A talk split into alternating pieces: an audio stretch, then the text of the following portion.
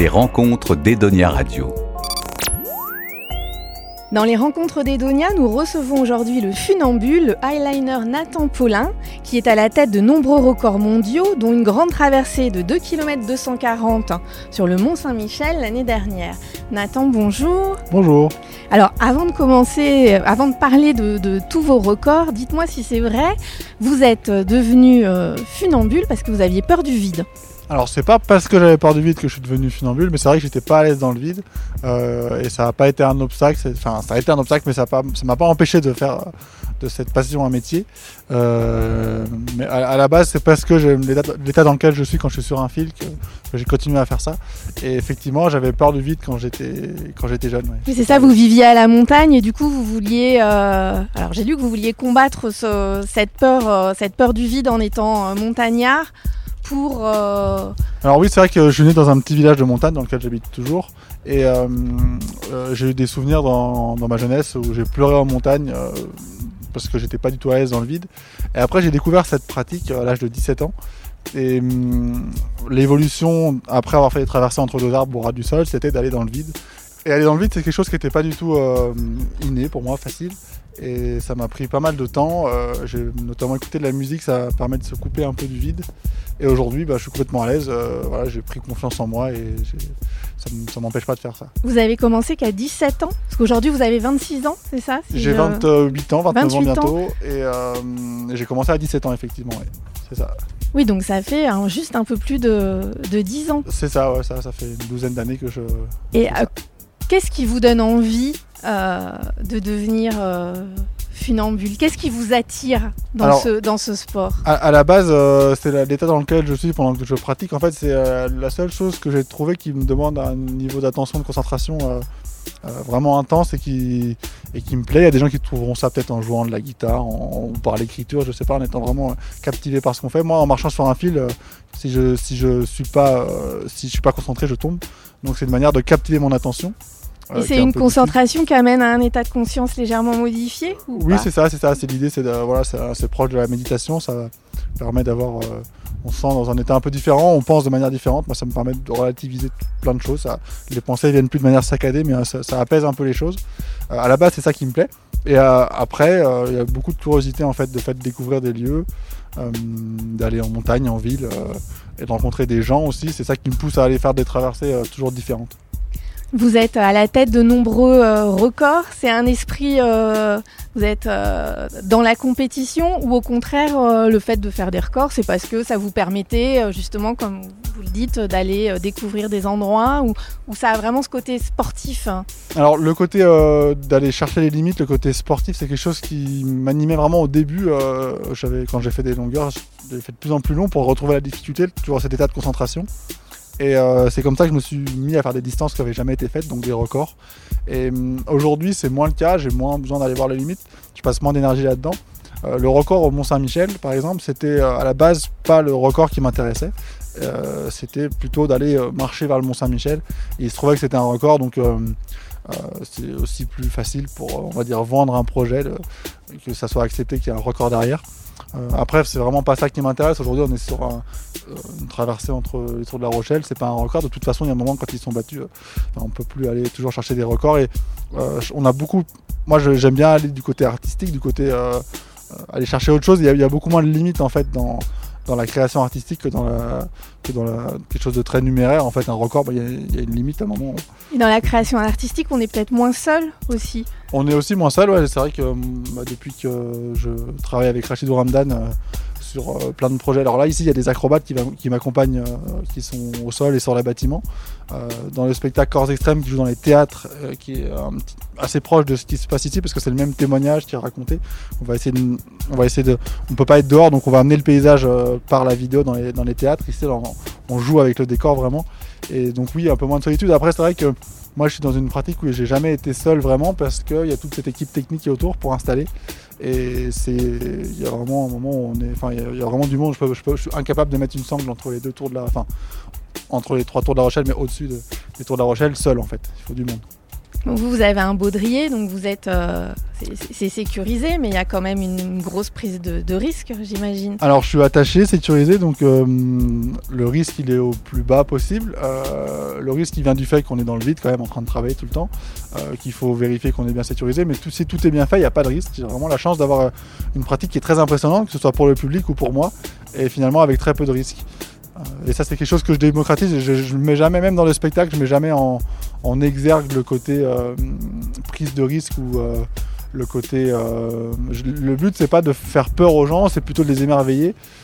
C'est ça qui me tient à cœur souvent. le- je, je communique toujours sur le fait que je suis sécurisé, qu'il peut pas m'arriver grand chose. Le- L'endroit qui vous a le plus surpris? Euh, le plus euh, surpris, euh, j'ai plein plein de souvenirs. euh, J'aime bien les îles. euh, J'ai fait des choses sur euh, les îles Marquises. Je suis allé en bateau et je les ai découvertes au loin euh, pour aller installer des highlines entre les pics.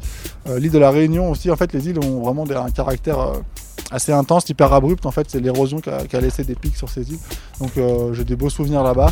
Après, dans les bâtiments, il y a la Tour Eiffel, euh, le Mont Saint-Michel, qui sont des souvenirs assez incroyables, euh, un peu irréels en fait, de se dire, des lieux qui sont aussi emblématiques d'y être dans les airs et de marcher vers ces lieux-là. C'est quelque chose, quand je le fais, j'ai toujours l'impression que c'est un peu un rêve. Et le rêve, votre plus grand rêve? Alors moi je dis toujours que j'ai pas vraiment de rêve parce que si j'avais été capable de, enfin si quand on, quand on rêve on se met, à, on bloque en fait des choses parce que quand, quand on imagine quelque chose, euh, on, on- bloque une possibilité. Donc le fait de pas avoir de rêve défini, ça me permet de, de faire des choses que j'aurais pas, pas été capable d'imaginer.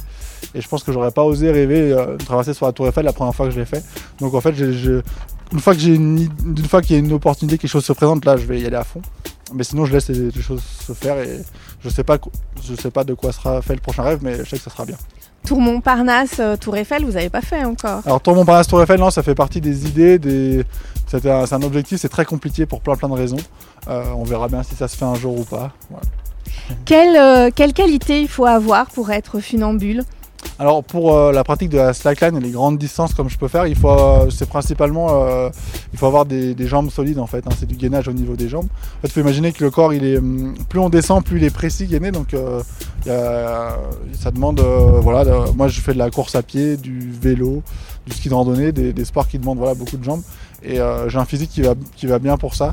Donc c'est ça que ça demande. Après, ça demande finalement des qualités euh, techniques aussi hein, avant en fait pour installer. Il faut être hyper euh, consciencieux, carré. Euh, et puis après, bah, il faut avoir confiance en soi, mais ça, ça peut s'acquérir. Et juste pour vous donner une idée, euh, le Mont Saint-Michel, c'est 2 km 240, je crois. Vous avez mis combien de temps? J'ai mis 2 heures pour faire 2 km 240, 2 heures pile. Merci Nathan. Vous avez relié les deux tours de La Rochelle, la tour de la Lanterne et la tour Saint-Nicolas dans un spectacle Les Traceurs, spectacle mis en scène par le chorégraphe et directeur du Théâtre National de Chaillot, Rachid Ouramdam. Rachid, bonjour. Pourquoi et comment vous avez eu l'idée de mettre en scène un funambule?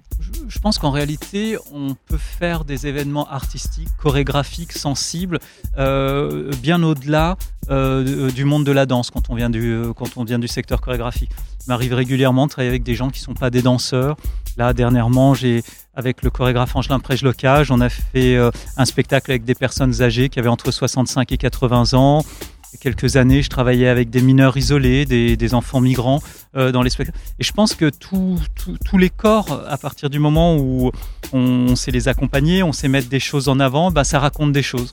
Et, euh, là, oui, c'est vrai que ce, spectacle qui pour moi est profondément chorégraphique, une chorégraphie dans les airs, une chorégraphie autour de, de paysages, et là en l'occurrence avec la collaboration qu'on a avec euh, le Centre des Monuments Nationaux, ce sera autour des Tours de La Rochelle.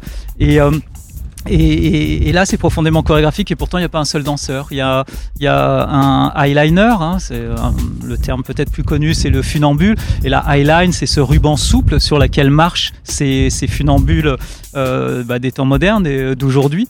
Et puis des, des, des voltigeurs, des acrobates euh, qui, euh, bah, qui, eux, viennent plutôt, euh, plutôt du cirque. Euh, et donc, oui, on investit des...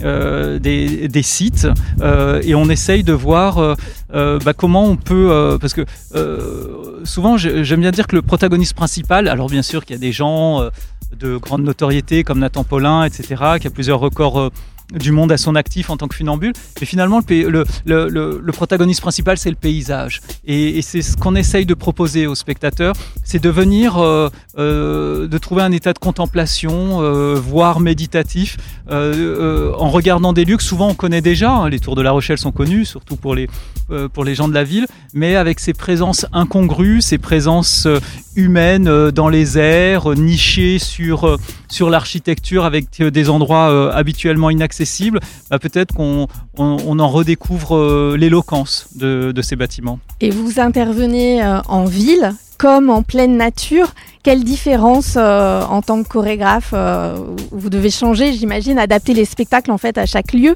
Oui, parce que bah, vous, vous, vous savez, c'est comme euh, un réalisateur, un peintre qui fait un cadrage. C'est-à-dire qu'à un moment donné, les éléments avec lesquels on va composer, c'est c'est la lumière, c'est euh, aussi le, le son d'une ville, c'est tous ces éléments-là.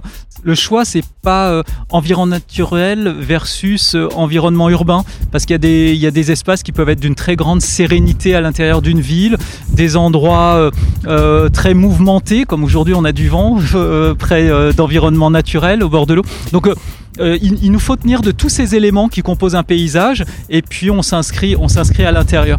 Mais euh, pour revenir peut-être à l'origine de ce projet, euh, ce projet, les premières fois où on, l'a partagé, c'était ben, c'était au moment du, premier déconfinement pendant la crise sanitaire. Voilà, on l'a tous vécu. Il fallait nous tenir à l'écart les uns des autres pour nous autres gens du spectacle. Où la fonction première de nos activités, c'est nous rassembler en air vivant autour d'un site, autour d'un théâtre, autour d'une scène autour d'un lieu, euh, bah, la, la, première façon de pouvoir se retrouver, c'était de se tenir à distance les uns des autres. Et, et la meilleure façon de le faire, bah, c'était d'être dans, d'avoir de, des gestes artistiques dans des immensités, de pouvoir regarder les choses à 10 mètres, 20 mètres, 30 mètres d'écart entre nous. Donc on a commencé à, à sonoriser une vallée entière avec euh, euh, une musique de Jean-Baptiste Julien, une musique qui invite à la contemplation, euh, d'avoir des témoignages des personnes que l'on voyait évoluer dans les airs. Alors on les voyait de très loin.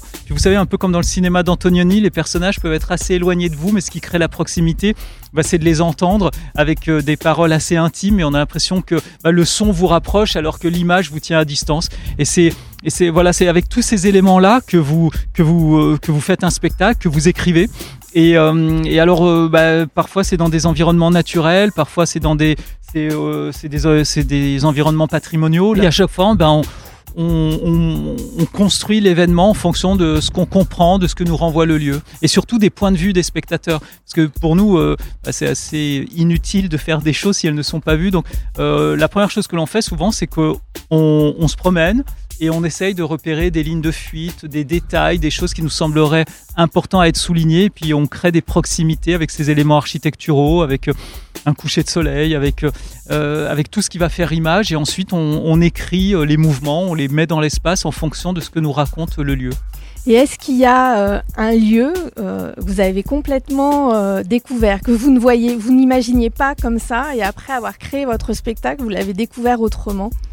En réalité, j'ai envie de dire tous, parce que ben, on est un peu tous pareils, c'est-à-dire qu'à un moment donné, on regarde des paysages, il y a la routine qui s'installe, et puis on s'attache à un lieu pour ce spectacle.